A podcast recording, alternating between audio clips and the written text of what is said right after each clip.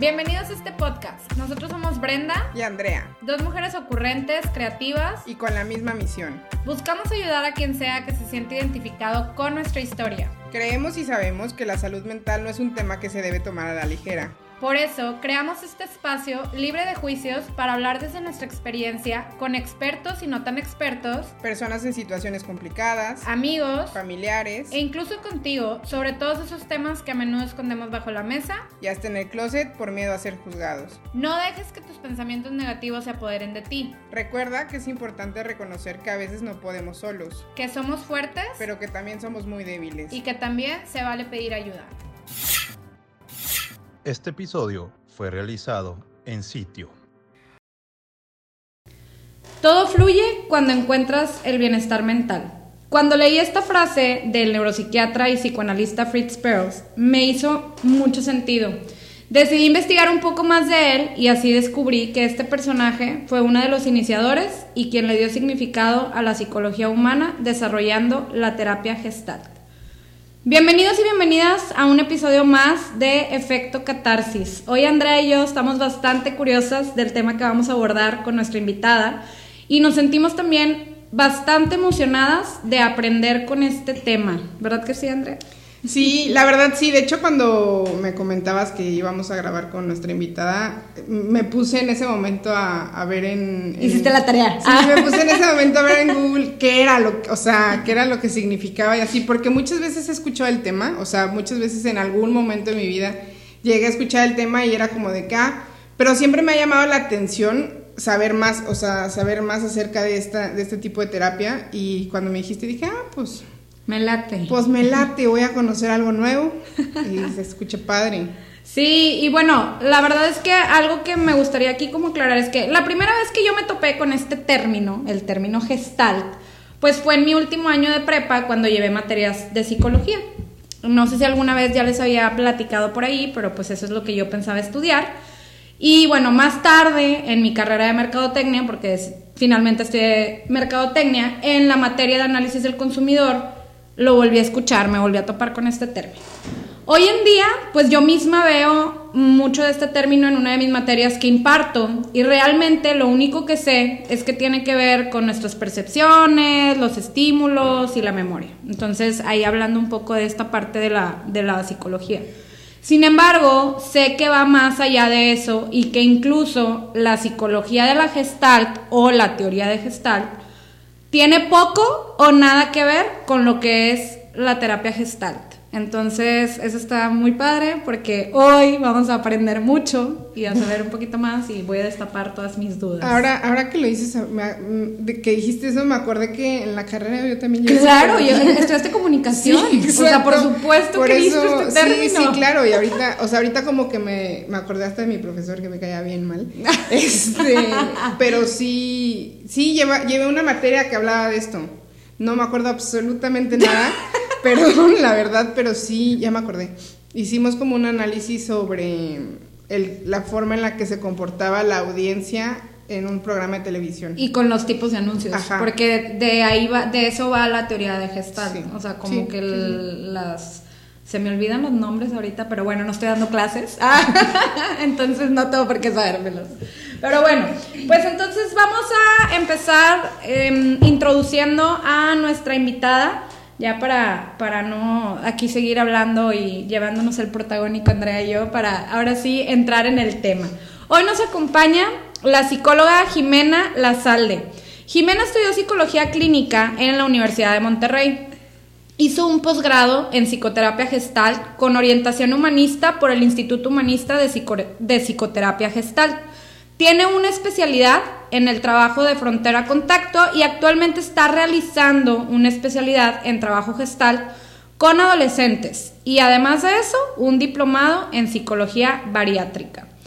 Adicional a esto, trabaja como psicoterapeuta de niños, adolescentes y adultos en la consulta privada, así como en el Hospital Cristos Muguerza Sur, formando parte del equipo multidisciplinario del doctor Jerónimo Monterrubio atendiendo a pacientes con obesidad en el área de psicología. Jimena, bienvenida a Efecto Catarsis. Es un honor tenerte con nosotras. ¿Cómo estás? Muchas gracias, Brenda y Andrea. Pues muy emocionada de estar aquí con ustedes. En verdad, la psicología es un tema que me apasiona muchísimo y en especial hablar sobre el enfoque gestal es mi mero mole, ahora sí. Ay, qué padre. Eh, pero tienes toda la razón, hay muy poca información allá afuera, incluso para los profesionales de la salud. O sea, yo que estudié psicología clínica, yo nunca supe lo que era la gestalt hasta que me metí a estudiar la maestría en psicoterapia gestalt. Nunca me quedó el concepto claro. Entonces, mi objetivo el día de hoy es que hoy ustedes y todas las personas que nos escuchan se vayan con una claridad de lo que este enfoque involucra y con un conocimiento más extenso de lo que la terapia gestalt es. Desde qué esperar si voy a terapia gestalt, cómo trabajamos en consulta, cuál es la visión o desde qué filosofía partimos para observar al ser humano, de qué manera me beneficiaría asistir a terapia gestalt, entre otras cosas, ¿no? Pero, pero bueno, espero que este podcast cumpla con sus expectativas y responda a estas preguntas que no tengo duda que más personas las compartan, igual que ustedes. Sí, pues muchas gracias. Eh, Empezando desde que nos vas a resolver la duda de qué es que está. De qué es que está seguro que ya se cumple el objetivo. se cumple el objetivo. Después de verlo en comunicación y en mercadotecnia y demás, y decir qué es esto. Pero bueno, pues ahora sí.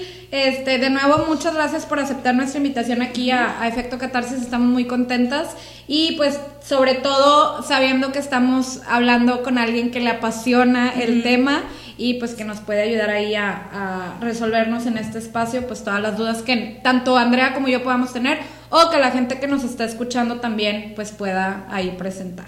Entonces pues comenzando un poquito introduciendo este tema, pues ahora sí que, ¿qué es la gestalt en psicología? Mira, Brenda, lo primero que tendríamos que aclarar es que hay una diferencia entre la psicología de la gestalt y la psicoterapia gestalt. ¿ok? Entonces, de entrada, la palabra gestalt es alemana. Sí. Ajá, o sea, la psicoterapia gestalt se originó en Alemania.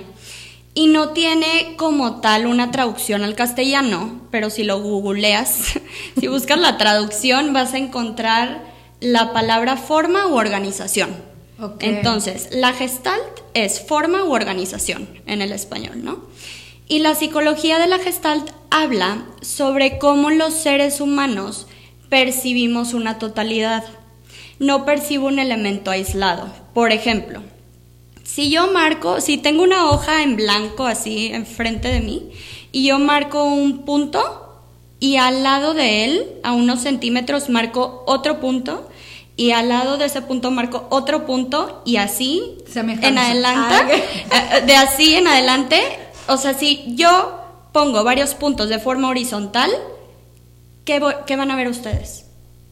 Pues una secuencia, sí, claro. Una secuencia, ves una línea.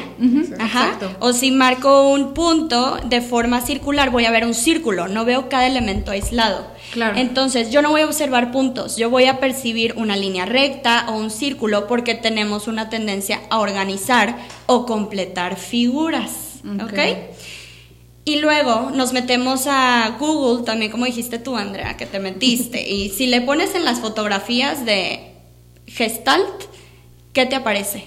¿Qué es lo que observas? Ah, no vi las fotografías, me metí a ver. Sí, pero son figuras. Sí, bueno, te aparecen las típicas figuras o formas o imágenes que aparece, digamos, la clásica es una copa en medio o dos caras. Sí. Ajá, que es de color blanco y negro. Claro. Entonces, Em, ¿Qué es lo que ves ahí? Lo que observas en esa imagen tiene que ver contigo, porque cada quien podrá darle un significado distinto a esa imagen. Hay quien ve la copa, hay quien ve dos caras, hay quien ve un color negro y blanco, hay quien ve una fotografía, ¿no? Entonces, cada quien desde su historia o desde su lugar eh, le da un significado a esta imagen o a este concepto, a lo que observamos. Y este concepto se aplica a todo, desde la arquitectura, desde el marketing, desde las ventas, etc. Por eso es que ustedes han escuchado hablar desde la Gestalt, porque tiene que ver esto con la forma en la que se organiza el mundo allá afuera.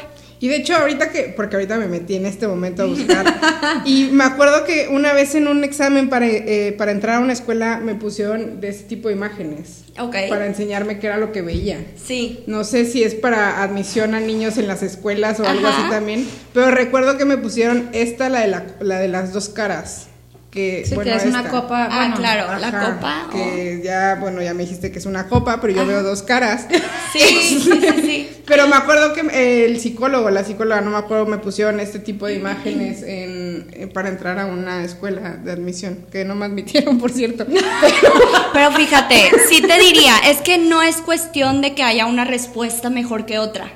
No, pero de esa forma la persona que te está evaluando o está aplicando la prueba se va a dar una idea de cómo percibes tú el mundo. O sea, te va a conocer más desde dónde ves esta imagen. No tiene tanto que ver con el que sea bueno o malo, que si es algo eh, disfuncional o tienes algún diagnóstico clínico, algún criterio eh, psicótico o algo así. O sea, no, ¿verdad? Pero sí te da una perspectiva o te da una, em, una óptica para conocer más a la persona que te responde desde ahí. Y, y puede depender de la situación que esté pasando la persona para contestar. Claro, porque no es la misma respuesta la que me vas a dar hoy y la misma respuesta que me hubieras dado hace cinco días. Ok. ¿Ok? Ya. Sí, porque todo depende del día. Y fíjense, cuando hablamos de la psicoterapia gestalt, de entrada ya nos aterrizamos al tema de la psicología y de forma aún más específica a la psicoterapia. Entonces, voy a hacer una distinción importante antes de adentrarme más en este tema, pero ser un psicólogo no es lo mismo que ser un psicoterapeuta. Sí. Sí, no sé si ya lo habían escuchado antes, pero puedes ser psicólogo y no ser un psicoterapeuta y viceversa, puedes ser psicoterapeuta y no ser un psicólogo. Entonces, un psicólogo es un profesional de la salud mental que hace su licenciatura en psicología y que estudia lo que es el comportamiento humano, intenta describir lo que es el comportamiento, lo estudia y lo entiende y lo comprende como desde varios enfoques. Y hay varias divisiones dentro de la psicología, que puede ser la psicología educativa, forense, la neuropsicología, la psicología social, etc. Entonces, el psicólogo va a buscar explicar el comportamiento humano desde cada una de estas ramas. Ok. ¿Ok? Y el psicoterapeuta es el profesional que no necesariamente cuenta con la licenciatura en psicología, o sea, puede ser un arquitecto, un ingeniero, un eh, abogado, ¿no? Pero sí cuenta con un posgrado en psicoterapia con un em- enfoque en específico. Ok. ¿Ok?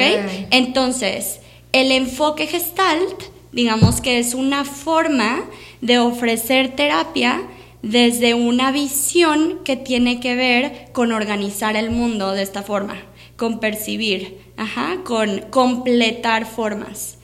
Digamos que hay varios tipos de psicoterapeutas, ¿no? Y cada uno desde su visión o concepción del ser humano es que aborda el tratamiento para su cliente.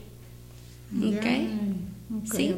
Entonces, si tú vas con un psicoanalista, pues no va a tratar tu problema o abordar tu problemática o tu motivo de consulta de la misma forma en lo que lo va a hacer un eh, psicoterapeuta cognitivo-conductual. Ya. Ajá.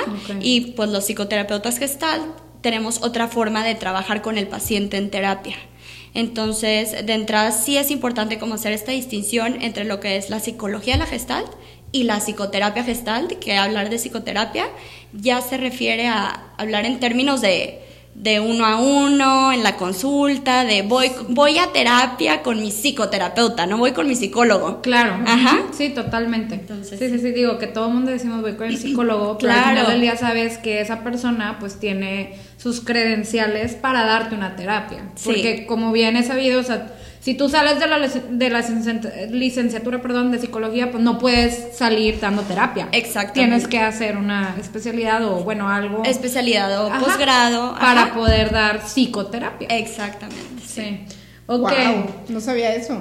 ¿Neta? Neta. ¿No sabías eso? No sabía eso. Por eso, de hecho, por eso hay muchos psicólogos que, que te dicen de que no ejercen como que la psicología porque trabajan en recursos humanos o no sé, en alguna otra área, a lo mejor este, administrativa posiblemente, porque al final del día la psicología pues nos ayuda para todos los temas que puedas aplicar en, en cualquier rubro o en cualquier parte, cualquier negocio, etc. Exacto, Sin embargo, si tú quieres dar terapia, pues sí tienes que pues ahí especializarte para Sí. poder dar psicoterapia, Exacto, sí. para poder ser ahí alguien que, que le ayude a la gente a mejorar su vida. Sí, no es de Okis tanto año de estudio, luego. Por eso, por eso luego están los psicoterapeutas frustrados de no vayan con coaches y Todo ese ¿no? tipo. Sí, no, Sí. digo, claro que los coaches de vida tienen, tendrán su forma. Sin embargo, pues de entrada pues no son psicoterapeutas, es otra forma de abordar las problemáticas o los asuntos. Sí, sí, sí, al final del día te puede guiar este, de una forma, pero no es tanto desde la parte de la salud. Entonces, Supongo que es como la misma pelea que tenemos los comunicólogos con los mercadólogos. Pues yo no O estoy sea, peleada contigo, que, pero está o sea, los comunicólogos podemos hacer todo y los mercadólogos pues no. Ah, ok, ya de esas. Vamos a dejar esta, esta pequeña pelea para otra Ok, ocasión. perdóname. ok, bueno, y ahora sí, Jimena, ¿qué es la terapia gestalt? O sea, ya adentrándonos un poquito en pues la terapia. en lo que sí. involucra la terapia. Sí, mira, la psicoterapia gestalt es una rama de la psicoterapia que pertenece a la tercer fuerza de la psicología, que es la psicología transpersonal, ¿ok? Entonces, imagínate que originalmente, eh, cuando empezó la psicología, inició con la psicología conductual, que tenía que ver con hacer experimentos con animales, o sea, el clásico experimento del perro de Pavlov o el experimento con la paloma encasillada y lo que hacía el psicólogo era le doy un reforzamiento o comida para que haga una cierta conducta. Del condicionamiento clásico, ¿no? Exacto, u operante, ¿sí? Y luego surge el psicoanálisis, que el psicoanálisis tenía que ver con irse al origen, buscar el inconsciente, ajá, buscar ese deseo inconsciente que me lleva a mí a actuar de una cierta forma. ¿Ok? Entonces, después de estas dos como corrientes que vinieron muy fuerte en la psicología, aparece lo que es la psicoterapia o la psicología transpersonal, que esta psicología busca ir todavía más allá, más allá de encontrar un origen o más allá de modificar la conducta o el pensamiento.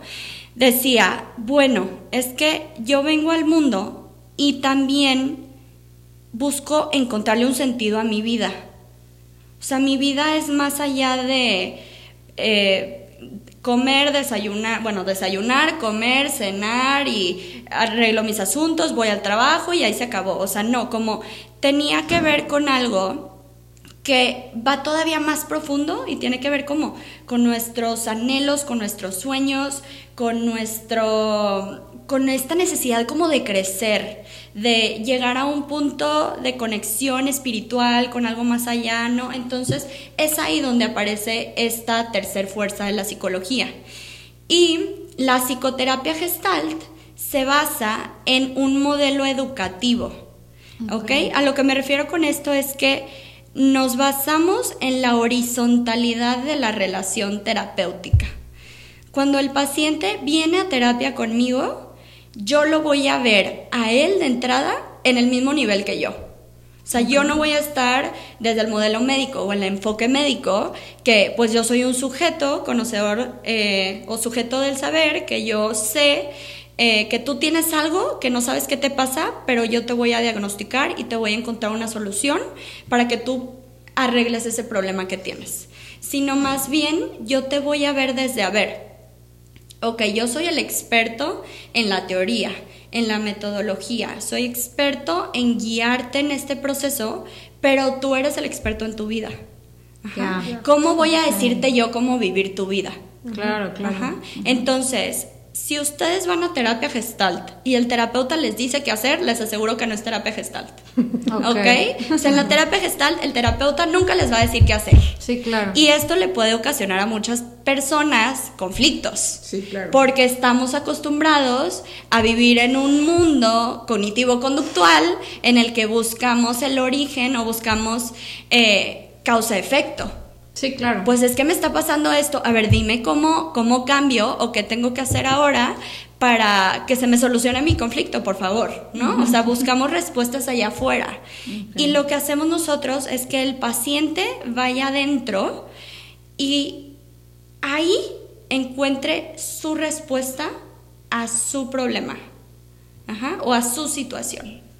Porque hay muchas formas de llegar a ella. ¿no?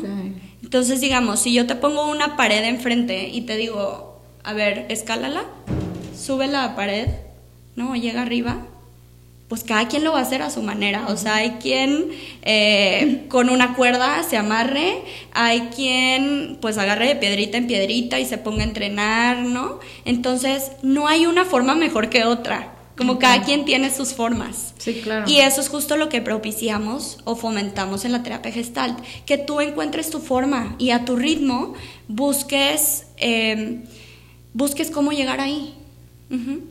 Sin que yo te esté presionando, sin que yo te diga cómo hacerlo y que luego llegue el chin, no pude, eh, no pude hacerlo de esa forma. Pues es que tú tendrás la tuya. Como quien soy yo para decirte cómo vivir tu vida o qué hacer de tu vida. O sea, como quien dicen, la, la, terapia gestalt no tiene como un tiempo determinado de Exacto. proceso. O sea, no es de que, ah, pues en cinco meses te doy de alta. Exacto, no. De hecho, la terapia gestalt no es una terapia breve, eh, ni es una terapia en la que se pueda determinar el número de sesiones en un inicio. Ajá. okay. Es una terapia que se va dando porque la misma relación terapéutica eh, se va, va co-creando como formas nuevas o como un, un cierto ritmo de trabajo.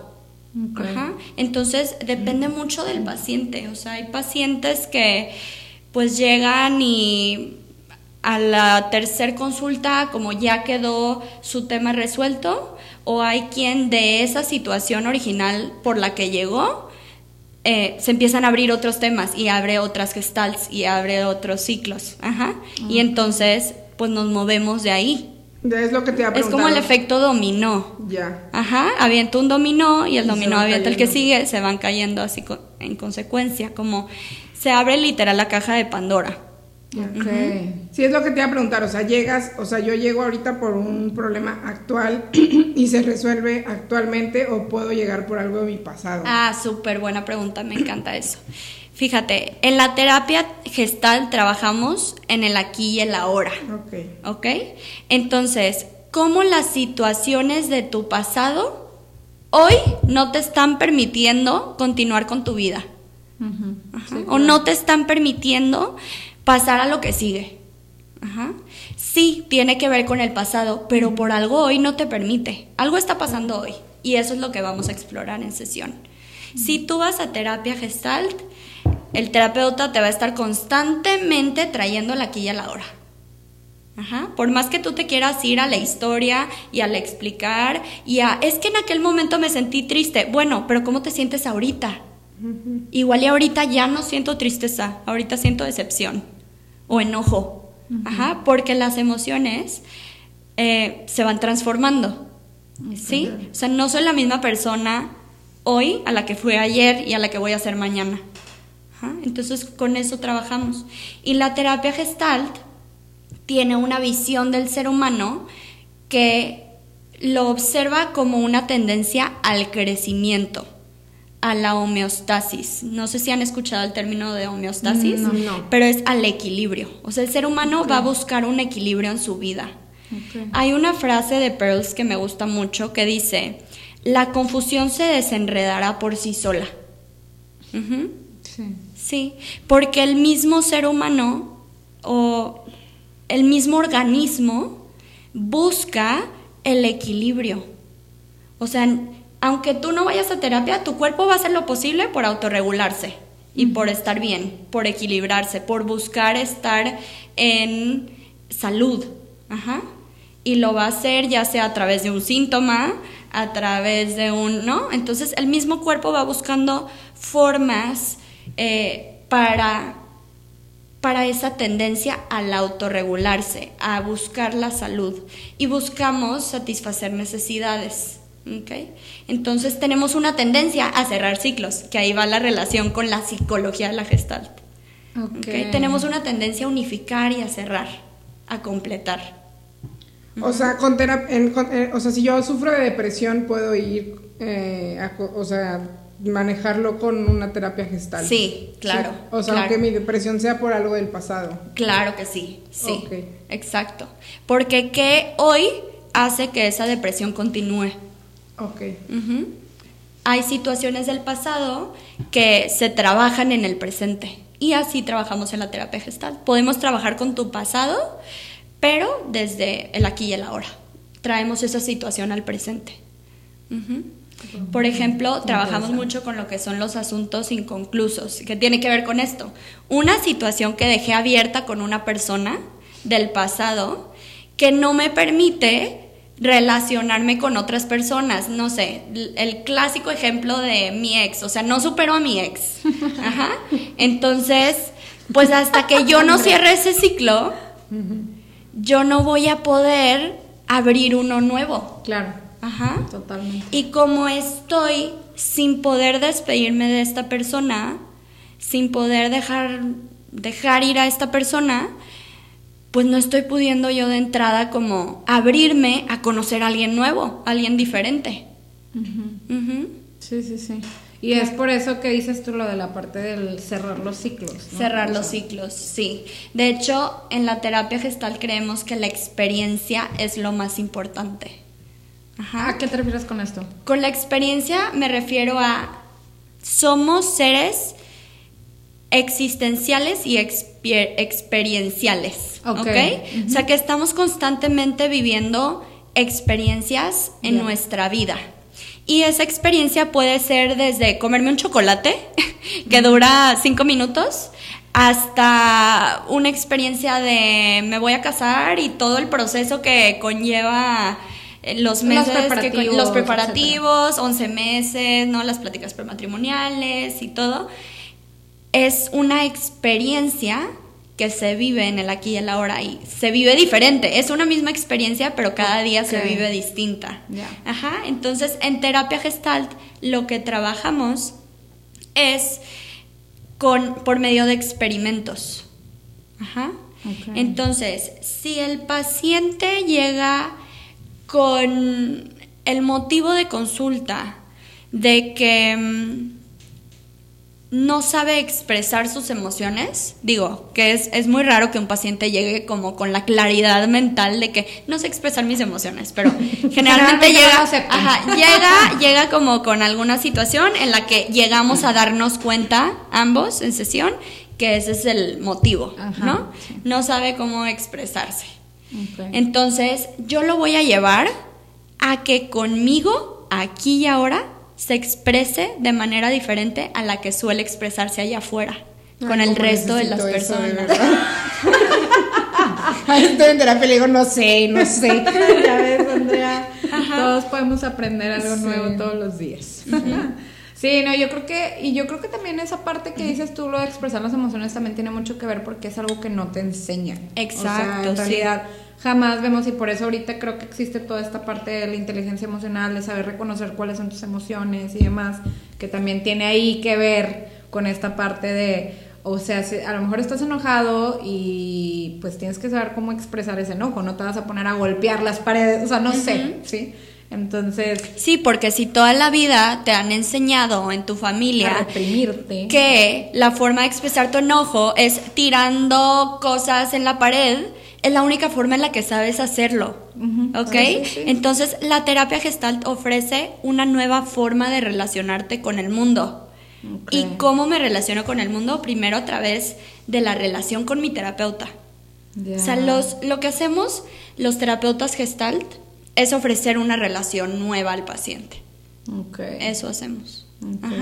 Y por ejemplo, también trabajamos mucho, em, la metodología que utilizamos es la fenomenología.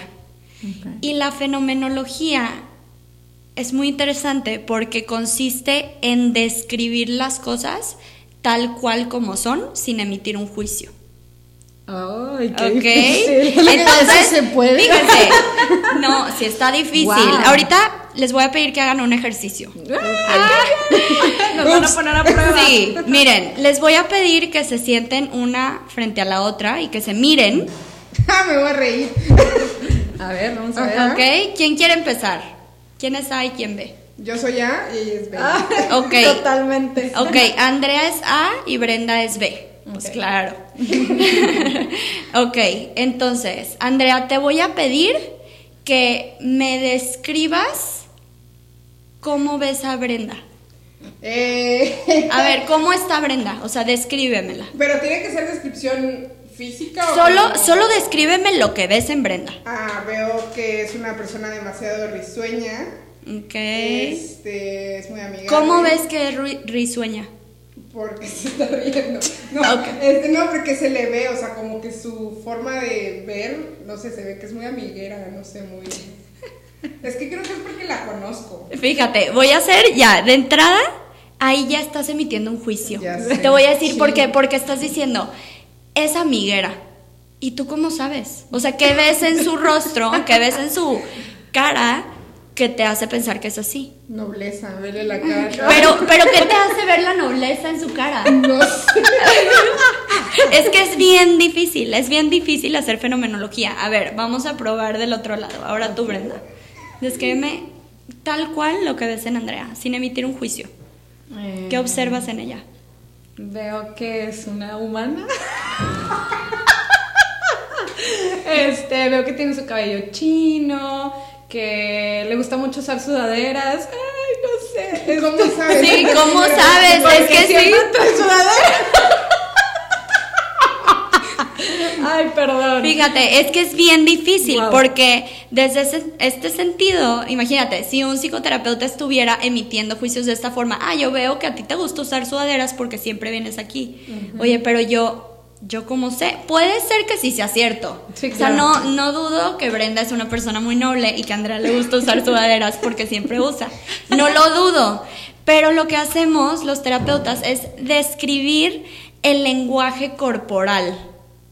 ok, entonces yo describiría a Andrea diciendo que Andrea em, tiene, me está mirando, Andrea tiene la boca cerrada, tiene un, gesto en el rostro serio, eh, sus mejillas se sonrojan. Demasiado. Eh, cuando digo esto se comienza a sonreír, ¿ok? O por ejemplo, Brenda, veo que, que te sonríes, que me miras, eh, veo que volteas a ver hacia abajo, ahora volteaste a ver a Andrea, me miraste de nuevo, ¿ok? Y esto que voy haciendo es un reporte fenomenológico. Yo no estoy diciendo, veo que te pone nerviosa, porque ese es un juicio. Ok. Ajá. Yo como sé que te pone nerviosa. Claro que hay indicadores no verbales que me lo demuestran, por supuesto. Pero de entrada le damos oportunidad al paciente de que él nombre lo que le pasa, antes de que yo lo haga por él. Antes de que yo le diga, ¿estás nervioso? ¿O quieres llorar? Veo que te dan ganas de llorar. Más bien le digo, veo que tus ojos se llenan de lágrimas en este momento. Y ahí algo bien potente pasa, que el paciente con eso o se pone a llorar o dice, sí, es que me siento triste, y le vas dando oportunidad a que él vaya construyendo su experiencia conmigo. Le doy oportunidad al cliente de que él lo haga. wow. es lo que te iba a preguntar, que, era, ¿cuál era el fin de, hacer esto? O sea, ya, pero ya. Fíjate, el fin, pues es que el cliente se cuestione. Ay, fíjate, este todavía es un término que, que todavía no mencionaba, pero el concepto de figura, figura y fondo. Sí, sí, sí. Entonces, la figura es el tema que tengo presente el día de hoy que me va a llevar a satisfacer mi necesidad auténtica. Ok. ¿Ok? Entonces, les voy a poner un ejemplo también muy clásico. Me da hambre. ¿Ok? El ciclo de la experiencia de la gestalt comienza con la sensación corporal de hambre. O sea, puede ser que me ruja el estómago o siento que mi estómago se aprieta o algo le pasa a mi garganta, ¿no? O me duele la cabeza. Hay algo en mi cuerpo que me da esta señal y cuando lo nombro y digo, tengo hambre, esa es mi figura, ¿ok? O sea, mi necesidad es, tengo hambre, quiero comer, ¿no? Entonces, de ahí, ¿qué pasa? Que yo voy a hacer todo el esfuerzo en mi cuerpo por movilizar esta energía para llegar a satisfacer esta necesidad. Si tengo hambre, entonces, ¿qué voy a hacer? ¿Cómo voy a cumplir esta necesidad? Hay muchas formas. Puedo pedir por Uber Eats, puedo ir al restaurante, puedo pedirle a mi amiga que va a llegar aquí a que me traiga algo de comer. O sea, hay muchas formas de llegar a esa necesidad.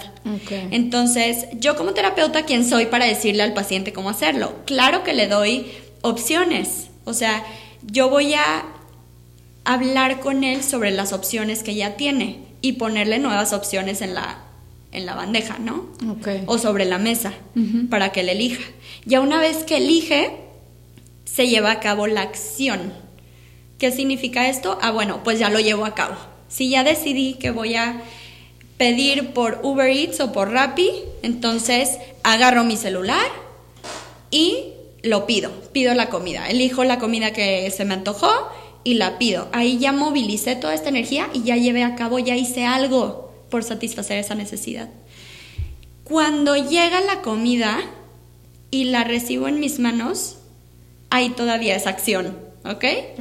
Cuando ya me como, le doy el primer bocado al panini o a la hamburguesa o a las papitas que me pedí.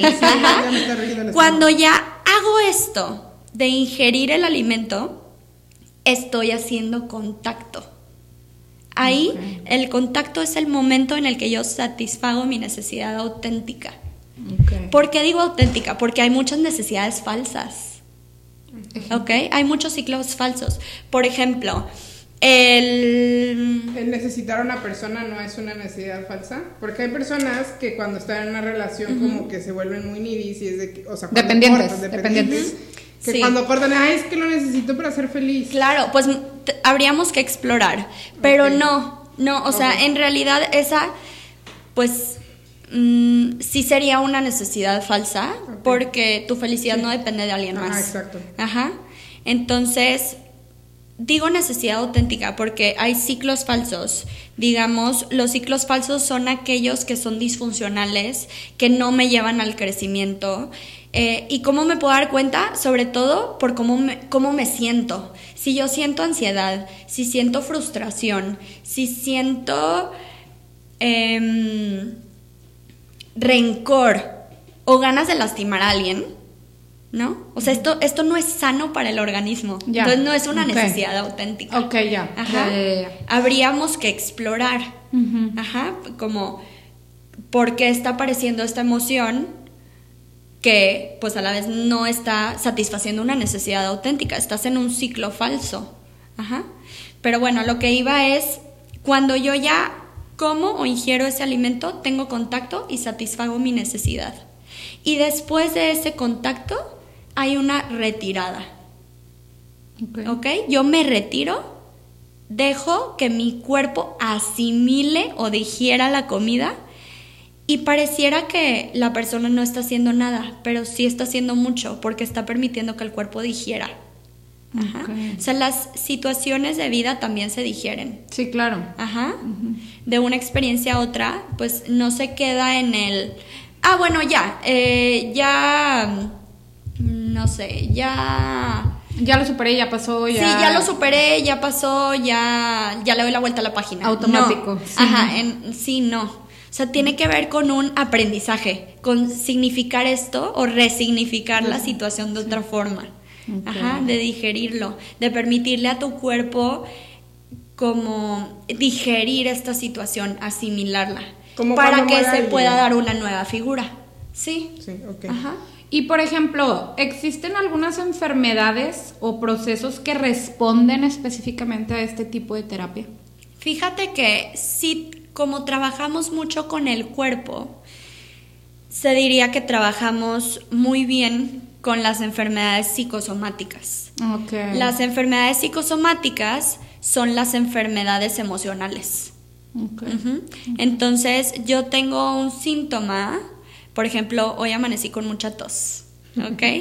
Eh, esta tos aparece buscando satisfacer una necesidad que emocionalmente ahorita no me estoy dando. Pero mi cuerpo, como es tan sabio y busca autorregularse, me avienta o me arroja un síntoma para que sea, oye, voltea a verme, voltea a verme, hay algo que tienes que trabajar ahorita. Y como no me lo estás dando, pues aparece esta tos. O sea, probablemente no decir algo. Exactamente. No comunicar. O no comunicar algo, o o igual y haber comunicado algo de forma agresiva, ¿no? Mm, Entonces habría que explorar porque cada caso es muy individual, muy particular y ya tendríamos que, pues como te digo, explorarlo como tal de forma individual con cada paciente o con cada cliente. Pero sí, trabajamos mucho con lo que es la proyección en el cuerpo, ¿ok? Entonces, cuando yo digo, me duele la mano o no sé, tengo un nudo en la garganta. A ver, ese nudo eres tú. O sea, le pedimos a la, persona que se convierta en ese nudo y cómo es ese nudo, que te describa, que te hable de eh, cómo se vive siendo ese nudo y cuál es la, necesidad de ese nudo. ¿Sí? ¿Para qué aparece? Muchas veces, la mayoría de las veces los síntomas aparecen pues porque buscan que la persona los voltee a ver. o sea, es volteame a ver, me tienes que ver porque algo te tengo que decir yo. Ya. Wow. Sí. Hay que... Es que ahorita me, me, acordé que cuando decidí ir a terapia es porque, no sé si te acuerdas, cuando estaba vomitando de que estaba, tenía cinco días enteros vomité, vomité, vomité y no vomitaba, o sea, era nada, o sea, literal era agua. Mm. Y entonces un día dije, ya, o sea, algo me, o sea, sé que dentro, muy dentro del fondo de mí, que algo me está matando, o sea, necesito hablarlo, necesito decírselo a alguien y necesito ir con alguien para hablarlo porque esto no es normal. O sea, no es normal que esté vomitando cuando ni siquiera he comido algo que me pueda hacer daño. Pero es bien distinto verlo desde un mi cuerpo está enfermo a observarlo desde un mi cuerpo se busca autorregular. O sea, mi cuerpo es tan sabio que está buscando la forma de sanarse solo. Y la forma en la que tu cuerpo intentó sanarse fue a través del vómito. Así fue. Pero te llevó a, ir a terapia y a iniciar un proceso y a trabajar en ti y crecer a largo plazo, ¿no? Es como, bueno, cuando el decir el sentir miedo o el tener ansiedad, pues al final del día es algo bueno dentro de parámetros normales, ¿verdad? Que no llegue a afectarte, porque al final del día los humanos necesitamos estar, o sea, necesitamos tener este sentido de alerta de que algo malo va a suceder, ¿no? Exacto. Entonces es como la manera en que el cuerpo te dice, hey, pon atención, Exacto. algo va a pasar Exacto. O, algo está pasando, entonces... Y obviamente ya cuando va a extremos donde no lo es incontrolable, pues ahí ya estamos hablando de otra Sí, nos basamos, por supuesto, en, en que la persona se viva desde la funcionalidad. O sea, no trabajamos o no hablamos de esto está bien o esto está mal, sino esto es funcional, te sirve en tu vida o te es disfuncional y ya no te sirve. Porque también otra cuestión es... Em, el que vivimos como para satisfacer estas necesidades de nuestra vida, hay muchas veces que no es tan fácil satisfacerlas. Ajá. Por ejemplo, em, si a mí ahorita, en este instante, de hecho, tengo mucha hambre, entonces no me voy a poner a comer aquí. O sea, es una necesidad que tengo, pero no puedo. No puedo hacerlo aquí porque, pues, no, o sea, qué falta de respeto. Fíjate, ahí lo que me está limitando de llegar a mi necesidad es mi creencia de que es una falta de respeto estar comiendo aquí. Ya. ¿Ok? Entonces, ¿qué voy a hacer yo? Yo voy a de forma creativa, a esto se le llama ajustes creativos. De forma creativa voy a buscar satisfacer mi necesidad auténtica.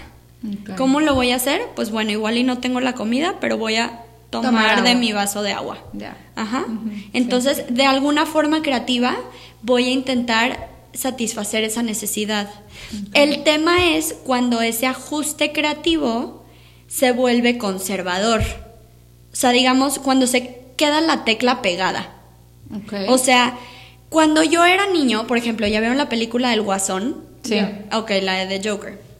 Bueno, está, está muy fuerte esta película, pero bueno, este era un niño que en su infancia nunca le permitieron sentir ninguna otra emoción más que la felicidad. O sea, tanto que hasta su mamá le dijo, le decía feliz, o sea, happy, ¿no? Así le decía. Sí, claro. Él nunca pudo dentro de su mundo expresarse de otra forma, nunca pudo expresar su tristeza. Entonces, ¿cuál fue su ajuste creativo? Que ante situaciones tristes, él se atacaba de la risa. Ya. Ajá. O sea, no sé si ven la escena en la que él está en el camión y está como haciendo reír al niño y luego la mamá como muy se enoja y de forma grosera deja de molestar a mi hijo y así. Y él se empieza a reír. Sí sí sí. Porque él no sabía de qué otra forma expresar esa emoción o sea no dudó que él sintió en ese momento ansiedad o vergüenza o tristeza pero la única forma en la que le enseñaron fue a reírse entonces ese, ese ajuste creativo que su en su infancia a ese niño le sirvió de alguna forma para sobrevivir, pero ahora en la adultez ya no le sirve de nada. Entonces hay que reactualizar la experiencia. ¿Ok? El ajuste conservador es cuando yo elijo a lo que estoy acostumbrado. Aunque en algún punto esto me sirvió, ahora ya ya no me permite ir más allá, ya no me permite avanzar. Ok. Ok. Ok, ok. Y por ejemplo, ¿cuándo puedes tú eh, recomendar? O sea, porque digo, sabemos que hay otros tip, otro tipo de terapias. Sí. Entonces, a lo mejor. Sí, es cierto. ¿Por qué se recomendaría irse por terapia gestalt y no a lo mejor por una cognitiva conductual o, bueno, todas las demás que puedan existir? ¿O qué diferencias o qué ventajas ofrece la gestalt, la, la terapia gestalt? Ok, súper bien. Pues mira, de entrada les diría que la terapia gestalt trabajamos mucho en el aquí y el ahora, además de todo lo que ya les he dicho, sí les diría que es una terapia muy creativa.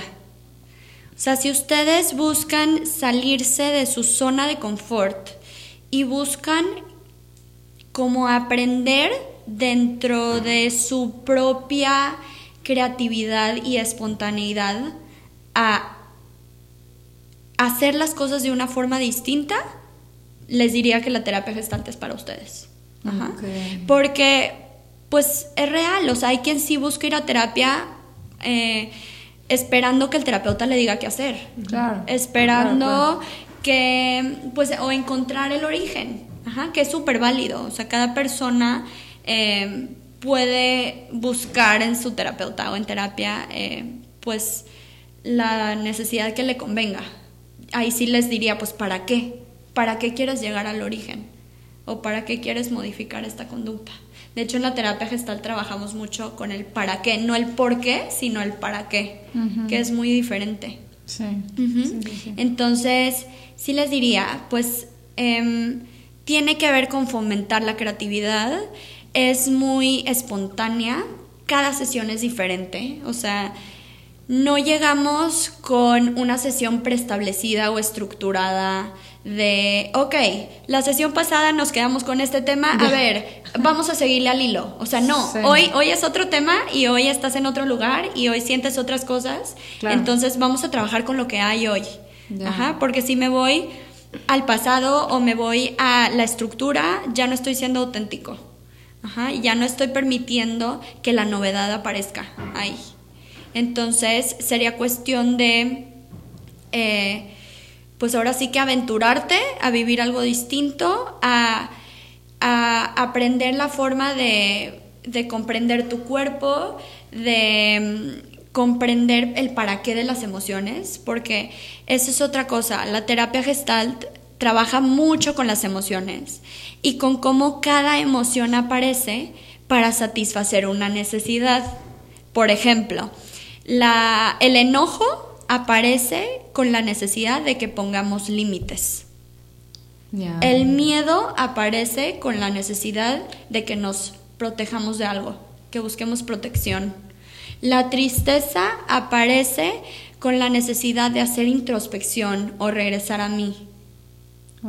El afecto aparece con la necesidad de vincularnos con los demás. Entonces, sí nos vamos a basar mucho con qué sientes ahora y eso va a determinar en gran parte tu necesidad auténtica. y vamos en base a tareas terapéuticas o ciertos ejercicios a eh, trabajar en sesión para que tú cierres estas gestalts o eh, satisfagas estas necesidades que tienes, ¿no? Ya, ok. Y, por ejemplo, esta terapia se recomienda, la pueden tomar niños, adolescentes, adultos, o es indiferente. Sí, claro. Em, hay terapia gestal para niños que se basa mucho en la terapia de juego. Em, también hay terapia gestal para adolescentes, para adultos, de parejas. Claro, sí, puede ser para cualquier persona. Sí, Ajá, okay, sí es dirigido para cualquier persona y para cualquier problemática.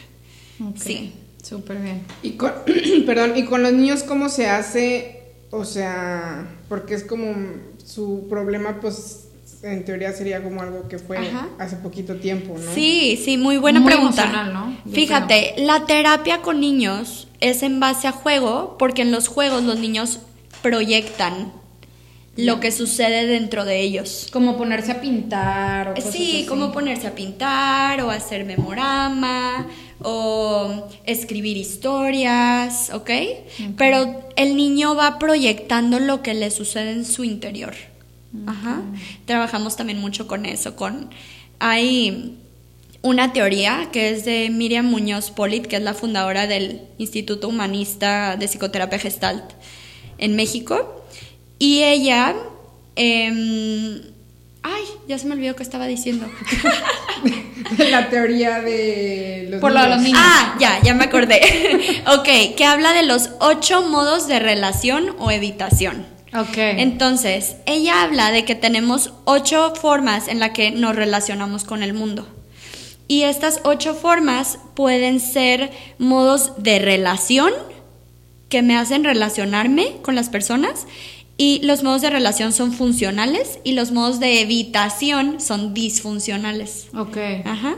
Entonces, digamos, eh, bueno, creo que sí me tardaría como un montonal de horas así explicándoles como a fondo la teoría, pero sí son ocho formas y digamos una de ellas es la introyección.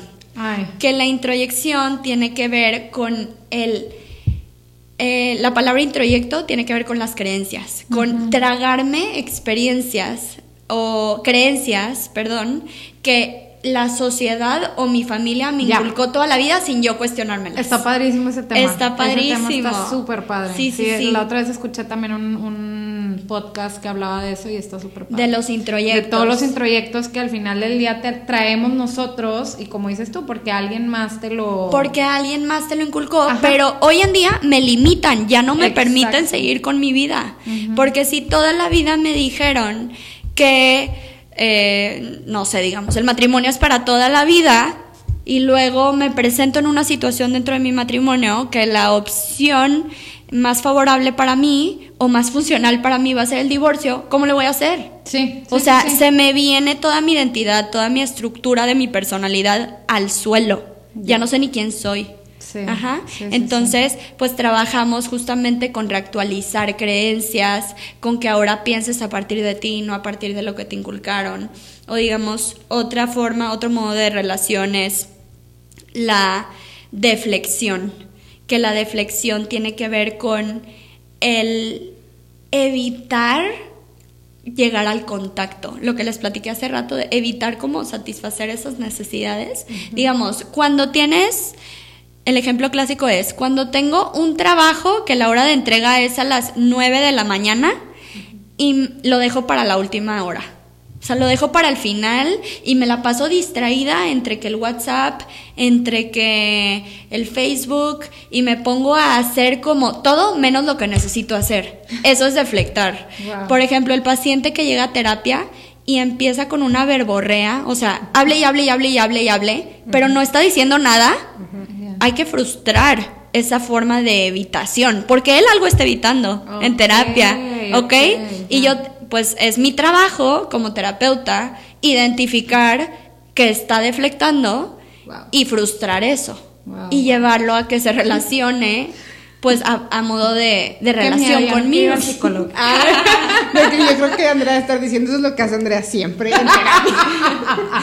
no, está súper interesante todo. Estaría súper padre hablar en otro episodio de ese tema. Sí, claro, de los ocho modos. Está padrísimo. Está súper padre porque te digo, sí, nunca había escuchado el de deflectar, sí había escuchado el de introyectos y lo escuché en un mismo episodio y la verdad es que fue súper extenso y fue de wow. sí, es más, voy a decirles uno último porque este es creo que el más importante de todos, este, que es la retroflexión. Ok. Y la retroflexión tiene que ver con la energía que debería de ir hacia afuera, hacia el entorno, la mantengo en mí. ¿Ok? Entonces me trago, por ejemplo, me trago mis emociones y no las expreso. Entonces retroflecto, porque esta energía que está destinada a ir al entorno, a satisfacer la necesidad, me la quedo. Ok. Por algo.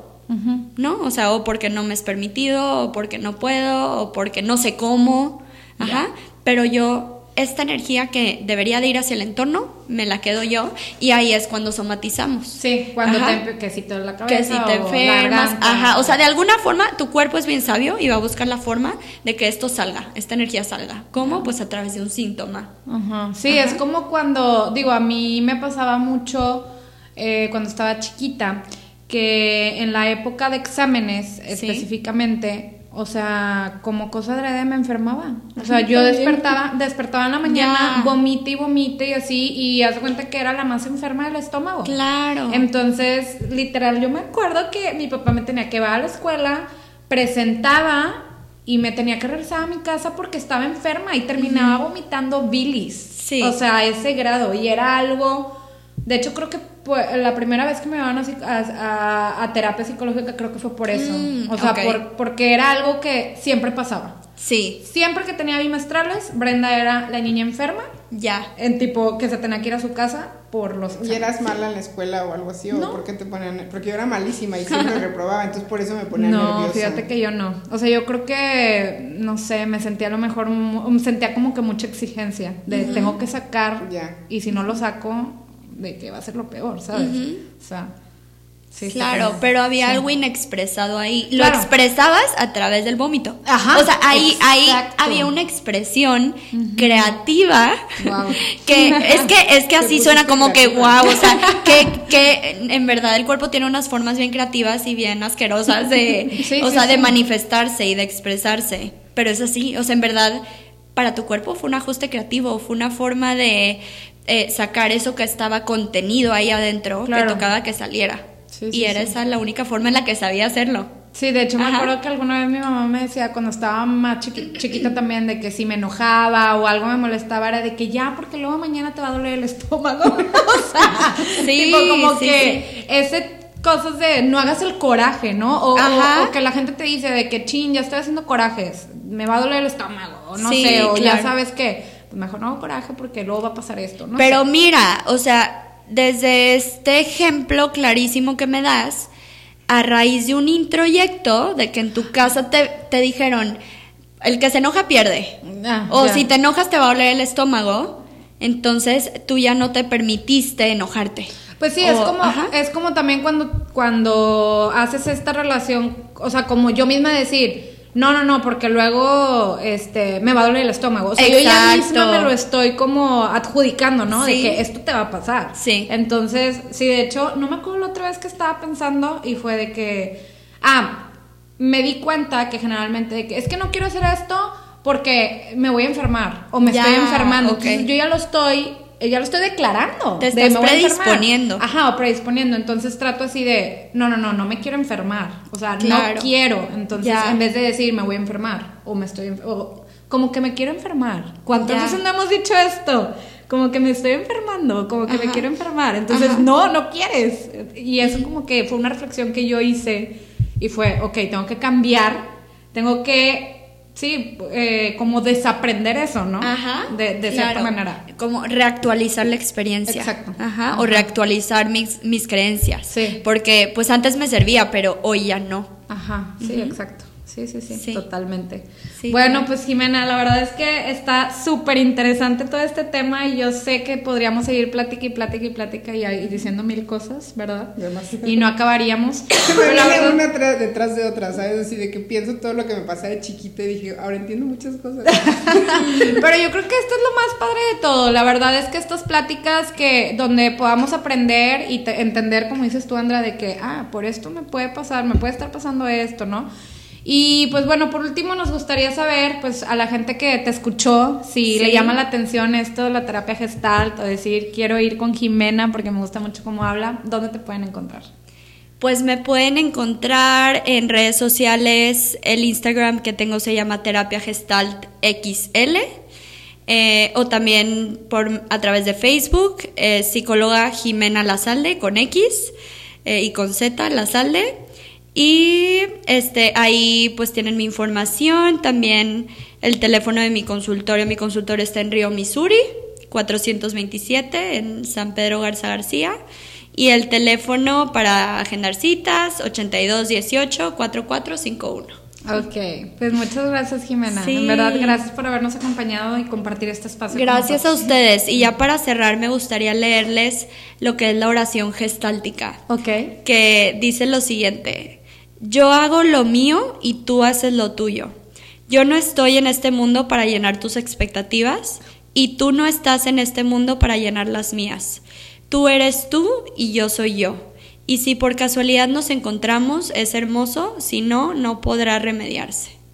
Qué bonito. Lo compartiste ayer Sí, justo ayer Brenda lo comentó en no Instagram. sabía que era una oración gestáltica. Es la oración gestáltica.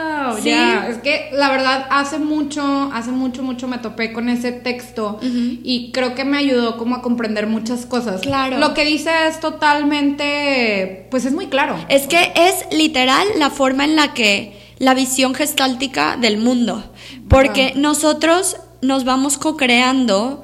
Eh, porque nos vamos resignificando cada día, somos personas diferentes.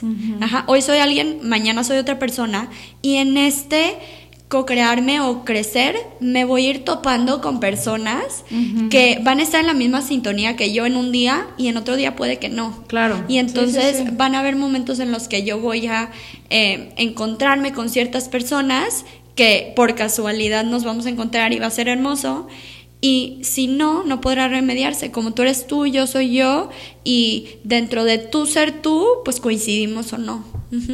Entonces es muy bonito, es muy bonito. La verdad es bien. Ahorita que lo escuché. Sí, verlo así.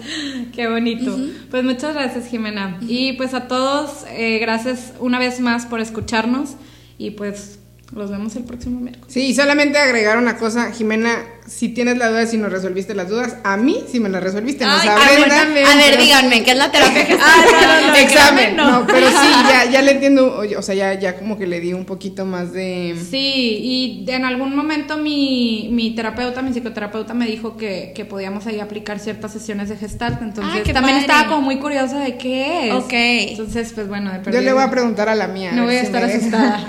pero sí, miren, no, en terapia gestalt puro experimento y puro vivir y sentir ahí y hacer cosas diferentes. Entonces es muy dinámica, o sea, créanme que hay muchos ejercicios muy padres que, que pues que les van a gustar. Entonces sí se lo recomiendo mucho. Es, es una terapia muy amorosa y muy respetuosa. Em, y que diría yo que vale la pena muchísimo vivirla en algún momento de tu vida.